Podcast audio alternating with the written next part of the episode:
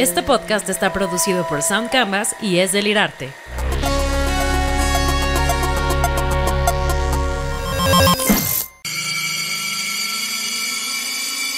Advertencia. Las opiniones emitidas en el siguiente podcast para nada fomenta el uso de armas, violencia en general, brujería y la exploración del ocultismo. Este formato de audio está hecho simplemente para entretenimiento. En el Hubiera Existe se presentan temas sensibles. Se recomienda discreción. Amor, estoy en casa. ¿Y este sobre? Hola, Ringuito, ¿cómo están? ¿Cómo están todos? Dice únicamente abrir por Henry Lira. ¿Qué es esto? Estimado hubiera existe. Ah, chinga, chinga, chinga. ¿Qué es esto? Me dirijo a ustedes de manera anónima con información que cambiará su visión del mundo tal como la conocen. He descubierto un secreto que ha sido oculto durante siglos. Existe una ciudad alienígena llamada Mupac en las profundidades del Golfo de México. Amupac es una metrópolis avanzada, oculta a simple vista de los habitantes de la Tierra y alberga a una civilización extraterrestre altamente desarrollada. A lo largo de los siglos, sus habitantes han estado observando y estudiando nuestro planeta, esperando el momento adecuado para revelar su existencia a la humanidad. Su tecnología va más allá de nuestra comprensión.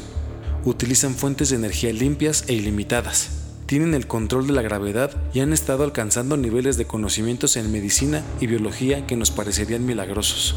Su enfoque en el respeto por la vida y el equilibrio con la naturaleza es envidiable. Sé que esto puede sonar increíble y es difícil, de, creer, de creer, pero me siento en me obligación, siento de, en obligación de compartir esta información con ustedes. No puedo revelar mi identidad por razones de seguridad, pero puedo asegurarte que lo que te estoy diciendo es cierto. Amopac ha permanecido oculta para proteger tanto su civilización como la nuestra. Si se revelara demasiado pronto, la humanidad podría reaccionar con miedo y hostilidad. Su deseo es esperar hasta que estemos lo suficientemente maduros como especie para aceptar la idea de la vida extraterrestre. Te animo a que investigues más sobre este tema y compartas la información con discreción. Ten en cuenta que no todos estarán dispuestos a creer en lo que dices, pero la verdad debe ser revelada gradualmente. Agradezco tu atención y espero que este conocimiento te inspire a buscar un mundo mejor y abrir tu mente a lo desconocido.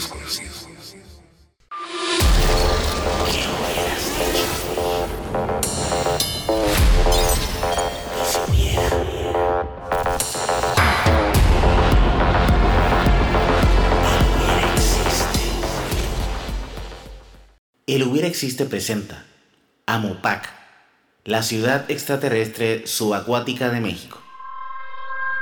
Bienvenidos nuevamente a su podcast favorito de misterio, El Hubiera Existe. Podcast donde abriremos una puerta delgada entre este universo y lo desconocido y entraremos a un mundo utópico que responde a las más grandes incógnitas de la vida. Y si hubiera, mi nombre es Henry Lira. Y yo, David Emil, el oráculo utópico, entraremos en un mundo de probabilidades, datos aterradores, datos verídicos comprobados por la misma ciencia y datos tan perturbadores relacionados con seres de otro planeta que te dejarán muertos de la intriga.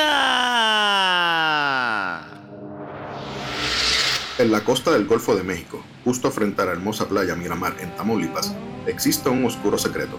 A unos pocos kilómetros de la costa, oculta en las profundidades del océano, se encuentra una ciudad alienígena llamada Ampar. Esta misteriosa metrópolis extraterrestre ha sido el protector silencioso de Tamaulipas desde los años 60. A simple vista, la playa Miramar es un paraíso turístico. Sin embargo, sus habitantes locales saben que su seguridad y protección contra huracanes incesantes tiene una razón oculta y siniestra. La leyenda de Amupac ha sido transmitida de generación en generación, advirtiendo sobre la ciudad de los ojos de Amupac, unos extraños destellos lumínicos que aparecen en el cielo durante las noches más oscuras. Se supone que aquí veremos al contacto. Esto se ve como medio peligroso. No vayamos aquí a llamar la atención de personas equivocadas. Sí, esta es la dirección correcta. Se supone que se pondrán en contacto con nosotros de alguna forma. Pon atención a cualquier señal. He visto de la nada durante años los ojos de Amopac, luces de un ser supremo mirándonos desde el cielo, y desde las profundidades del mar. Protege una ciudad hecha de cristal. Ah, hola. Usted debe ser don Augusto, ¿cierto? Hemos escuchado muchas historias por los últimos tres meses y nuestras investigaciones apuntan todas hacia usted. No saben en lo que se están metiendo, muchachos. Aún están a tiempo de irse sanos y salvos. Hola, saludos. Soy Emil. ¿Usted sabe cómo llegar a Mupac? Juan Carlos Ramón López Díaz, presidente de la Asociación de Investigación Científica OVNI de Tamaulipas, ICOT por sus siglas, fundada desde febrero del 2015. Juan Carlos decidió fundar con un grupo de profesionalistas la ICOT, que hoy tiene más de 30 miembros que se reúnen regularmente para intercambio de información sobre el fenómeno ovni, además de contar con el apoyo absoluto de la Mutual UFON Network, MUFON por sus siglas, que por cierto es la organización estadounidense más antigua que investiga casos de avistamientos y de la cual el Departamento de Inteligencia de los Estados Unidos, la CIA, está apoyada en más de 600 casos del fenómeno ovni. En palabras de Juan Carlos Ramón López Díaz, la asociación está conformada por profesionistas, además que los reportes que recibimos se toman con seriedad hasta que se hace un perfil mental, ya que hay personas con problemas psicológicos que aseguran haber tenido contactos con extraterrestres. Amupac, dice López Díaz, fue nombrada por primera ocasión por el ingeniero Alberto Secua, un ingeniero electrónico que refirió ese sitio de seres provenientes de Marte. La pregunta era obligada. ¿Ha viajado usted a esta ciudad? Y sin titubear, el hombre residente en la colonia Jardín 20 de noviembre de Ciudad Madero aseguró que sí. No es un viaje físico, sino astral, para el que es necesario prepararse emocionalmente mediante un proceso de desintoxicación del cuerpo y no consumir carne. Al lograr el contacto, que en ocasiones es solo con llamarlos, nos metemos a la esfera de luz sobrevolamos la ciudad y nos vamos a la playa.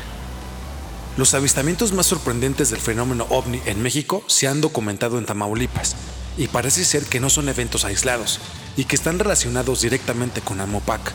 Sorprendentemente, estos avistamientos aún han pasado desapercibidos. Pareciera que es un secreto entre los lugareños que protegen a creces. Tamaulipas ha estado en el ojo del misterio varias veces. La noche del 9 de abril de 1971, la viuda Severa Medrano dormía apaciblemente en su casa del barrio de Smith, Tampico, cuando un pavoroso estruendo la despertó. Un bloque de hielo con cuadratura casi perfecta de 2 metros con 50 kilos de peso yacía a unos cuantos pasos de su cama. Había caído del cielo, entrando por su techo, desplomándose casi por completo. Lo más probable es que el cerebro de la mujer buscó explicaciones rápidas para lo que sus ojos estaban presenciando, y al no encontrarlas fue presa del pánico para después caer en una crisis nerviosa, por lo que tuvo que ser llevada de emergencia a la Cruz Roja de Puerto Jaibo. Fue entonces cuando la increíble noticia empezó a expandirse entre la población. La conclusión a la que llegaron las autoridades del lugar fue que un avión transportaba hielo, y al parecer esta en algún punto tuvo una fuga de la carga sin embargo, en las bitácoras de aeronáutica no se ve reflejado ningún vuelo con esas características. Posterior a ello, se sumaron otros dos hechos que no hicieron más que abonar más dudas sobre el evento. Resulta que justo a la hora en que la viuda Medrano recibió el tremendo susto, un estruendo dejó casi sordos a pilotos, tripulación y pasajeros que a esa hora estaban en el aeropuerto de Tampico, quienes vieron como la luz de la terminal aérea se fue apagando gradualmente. Luego apareció un piloto que confesó que días antes del 19 de abril tuvo que aterrizar de emergencia en Tampico porque un objeto extraño golpeó la cola de su DC-8. Una vez en tierra, descubrió que el metal de su aeronave estaba golpeado e inservible, algo que nunca le había pasado. Muchos creen que estas tres historias están conectadas entre sí y que sobre todo están relacionados con esta mítica ciudad Amupac. Oye, brother, esto está raro se supone que, ah, se supone que, estas son las coordenadas. Pero esto, como que no funciona. Esto tiene señal. Carajo, no. De hecho, no, mames. ¿Ya viste tu reloj, güey? Saca tu brújula.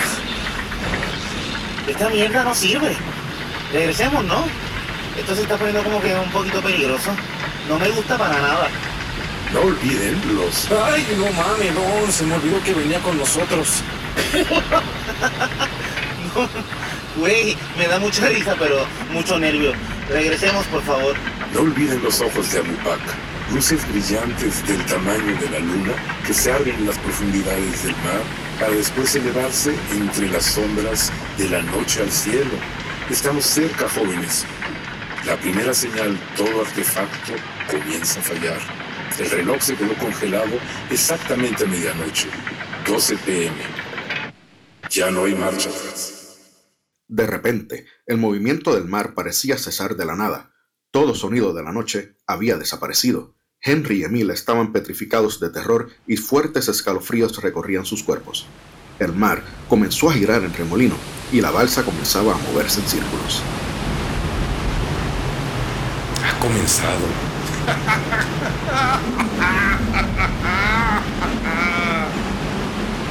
¡Ay, no, ay, no! ¿Qué es eso? Henry, ¿lo ves? ¿Pero qué carajo? Es imposible. ¿De verdad, de verdad existe?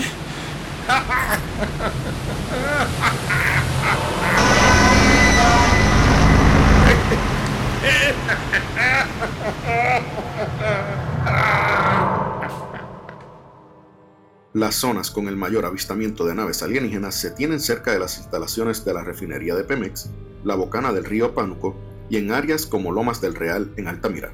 Diferentes lugareños afirman haber visitado a Mupac, afirmando que es un tipo de viaje astral, inclusive debe de existir una desintoxicación física y mental para poder ingresar a la mítica ciudad alienígena. Los testigos de Mupac afirman que es una ciudad de estudio, una especie de universidad y centro de investigación alienígena. Los seres son gigantes criaturas de piel blanca y cabeza ovalada. Llegan a medir aproximadamente 3 metros y carecen de pelo, órganos sexuales y sentimientos, motivo por el cual, al parecer, están estudiando al ser humano. ¿Y si hubiera una civilización extraterrestre bajo el agua? ¿Y si hubiera?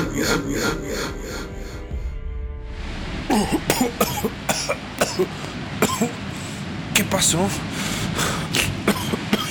¿Qué es esto, Emir? Emir, ¿dónde estás? Aquí estoy, aquí estoy, güey. Esto. Esto es impresionante.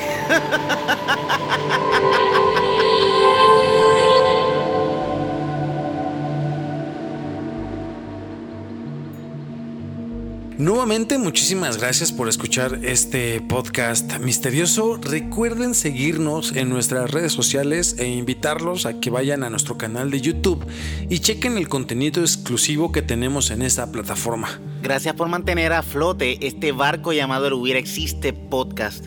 Los exhortamos a que lo compartan con sus amigos. Coméntenos y síganos haciendo una comunidad que muere de la intriga por los más grandes misterios de la vida.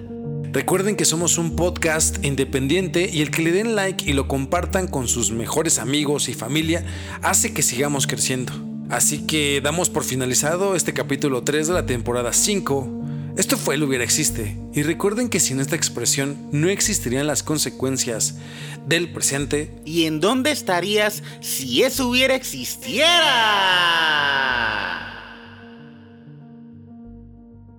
Este podcast estuvo escrito y dirigido por Henry Lira y producido por David Emil de Sound Canvas. Actuaciones especiales de Heriberto González y Enrique Chavarría. Muchísimas gracias.